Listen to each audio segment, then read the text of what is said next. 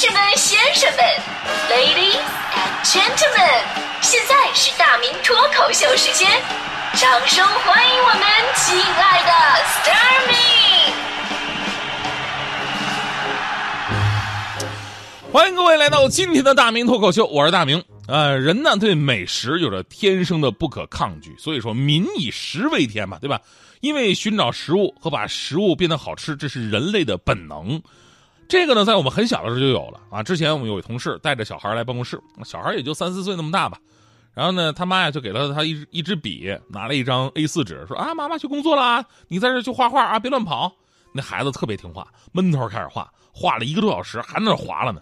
我好奇啊，我说。这么大点小孩能画什么玩意儿啊？还整的跟真事儿似的。我走近一看，我就彻底惊呆了。那小孩把那 A 4纸正反面拿着笔全都涂黑了，真的特别这种拿圆珠笔啊，那么细啊，一笔一笔的涂，中间连个缝都没有，纯黑的。当然你知道吗？我我立刻联想到就是以前我看过的一些恐怖片这个桥段特别的像。难道这孩子被什么附体了吗？后来我就壮起胆子问他，我说：“那人小朋友，你画的是什么呀？”这小孩听我问他，缓缓放下了笔，举起了他已经被他彻底涂黑的纸，笑着说：“我画的是玻璃海苔，你看像不像？是挺像，这还反光呢。你在这说一句，这个海苔这个东西啊，真的是太奇葩了啊！它是一个吃之前，我觉得这玩意儿。”啊，挺好吃的，有什么好吃啊？有什么好吃？吃的时候呢，觉得哎还不错，确实挺好吃。吃完之后，我觉得我刚才啥玩意儿也没吃的神奇零食。不过呢，今天说的那些日渐消失的美食啊，您可能想象不到，其实海苔已经有这个趋势了。体现最为明显的就是日本，本身呢，日本是海苔的消费大国，海苔可以说是日本百姓餐桌上必不可少的食材之一。啊，甭管是单独吃啊，还是寿司啊、手卷啊。就连他们的拉面里边都得插着两片厚厚的海苔。去日本吃的话呢，你会发现日本的海苔要比咱们国内超市买的那种厚实啊。咱们的海苔做的有点那个太入口即化了，这个 啊，特别像吃那个大白兔奶糖外边那个塑料皮儿。这个 日本的就厚实很多。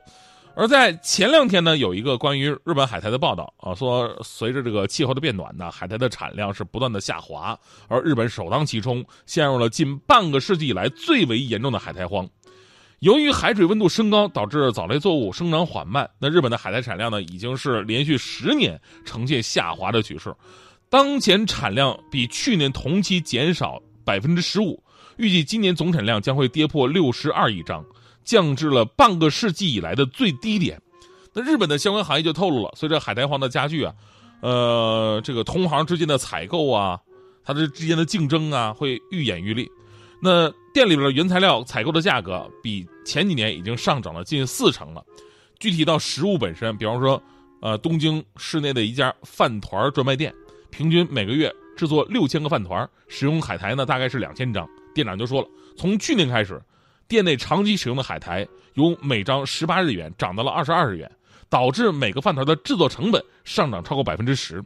所以呢，为了缓和成本压力，这个店里边自上个月开始已经陆续新增了五个不使用海苔的饭团品种，以减少海苔的使用比例。你想想，饭团如果下面有海苔包着，那不就是个大米球子吗？所以呢，日本有专业人士说了，说海苔越来越贵，几乎成了高级食材。所以呢，现在日本呢开始逐渐。呃，加大来自韩国呀、中国这些国家的海苔进口了。其实这玩意儿吧，说实话一点都不高级。咱们要好好做，也能做的不错。你知道海苔是什么吗？海苔它不是说，呃，天生就它就是海苔。其实我们说这个海苔就是我们经常吃那个紫菜。小的时候我妈总骗我说，哎，晚上咱们吃海鲜啊，然后厨房里边做呢，闻着味儿也像。一上来发现啊，紫菜蛋花汤。别拿豆包不干当干粮，那人家也确实是海鲜啊。海苔呢是属于紫菜的一种，当紫菜被烤熟了之后，就那种入口即化、质地脆嫩的口感。通常在这个基础之上添加一些调味料，就变成了我们经常吃的营养非常丰丰富的这个海苔了。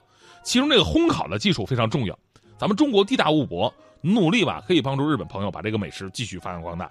当然了，这有的美食呢是因为气候环境原因慢慢的消失了，也有的很多美食是被时间淘汰，口味不适合现代人了。被大数人、多数人回忆成一种情怀，那，今天大家伙说了很多，我说一个让我印象特别深刻的，就是咱们中国传统的老式的爆米花。现在真的很少见了啊！咱们去电影院啊，去外边商场啊，吃到的那种奶油爆米花，第一口吃着是好吃，但吃几口就吃腻了，主要是太甜。跟咱们传统的爆米花恰恰相反，就是传统爆米花呢是在大黑炉子里边蹦出来的，大黑炉子架在炉火上，师傅一边拉着风箱一边转着炉子，差不太多了，提醒一下走过路过的注意，他要踩了。然后呢，我们在边上就会捂上耳朵，然后砰的一声巨响，一团白烟升腾而起，热腾腾、香喷喷的爆米花就蹦出来了。这一幕呢，绝对是我们童年的美好记忆之一。这个传统爆米花啊，没有现代爆米花那么甜，但是有种特殊的烘烤味道。我跟你说，千万不要觉得，哎呦，这个形太 low 了。其实现在各位，你们学过咖啡的，或者学这个威士忌酒，包括葡萄酒。这个里边有很多橡木桶的知识，老师跟你讲，哦呦，这个烘烤味道啊，是一种非常高级的味道，是由橡木桶带来的啊，其实就是爆米花味儿。这个非常古老的爆米花机呢，引起了美国人的好奇。这个爆米花机曾经登上过美国探索频道的著名节目《留言终结者》，用来实验啊，探究制作爆米花的最快方法。其实以前有个段子，这个段子就说明这个美国人民对中国爆米花的一种好奇。说当年咱们中国还不是很富裕的时候，又赶上了灾荒，有美国人就来到了中国，想了解一下啊，中国这么多的人口，在这样一个特殊的年代，怎么解决吃饭的问题呢？结果在路上走着，只听身后传来一声巨响，把他吓一跳。然后呢，就看到这个传统的爆米花机了，闻这个味儿特别的香。美国人好奇啊，就看这怎么回事啊？啊，就看到旁边站着老师傅，拿了一碗玉米啊，一碗玉米粒儿倒进去了。然后呢，就是我刚才说过那套动作啊，然后又是砰的一声，一地的爆米花。把美国人看得惊目瞪口呆，回国之后向身边所有人宣传：中国人太厉害了，中国人发明了粮食放大器，还那么小的进去，那么大的出来。前不久呢，我妈是从东北给我接了几袋这种传统的爆米花，还我还分享了给了办公室的同事们，大家伙真的看了以后啊，这无限的感动、感慨什么的，然后吃了两口就扔了。所以呢。今天我们说到这个消失的美食啊，就很多都有这样的感慨：环境的变化跟时间的迁移，可能我们的口味也跟以前不一样了。但是童年的那份感动确实非常真实，它是不可抹去的。美食跟人一样，不可能永远都在，也存在着一些更新换代，甚至是适者生存。但是我们应该记住的是，享受那份美食的青春和岁月，还有人，那些都是不可替代的。就昨天晚上呢，我我说，哎，我我正好想说这个话题的时候，他说强哥在旁边呢，强哥就也无比感慨说：“大明你说的对呀，最重要就是那一刻跟你分享美食的人，你要好好的珍惜他。”然后跟我说：“说大明，上次我记得你请我吃火锅了，干脆今天我回请你，我请你吃烧烤。”我说：“梁哥，强哥，你终于良心发现了啊！烧烤是我最爱的，咱们走吧。”然后强哥就把我带到路口去了，给我买了一个烤地瓜。烤。这也叫烧烤吗？烤地瓜现在不多了，马上就要消失了。大明，赶紧多吃点哦。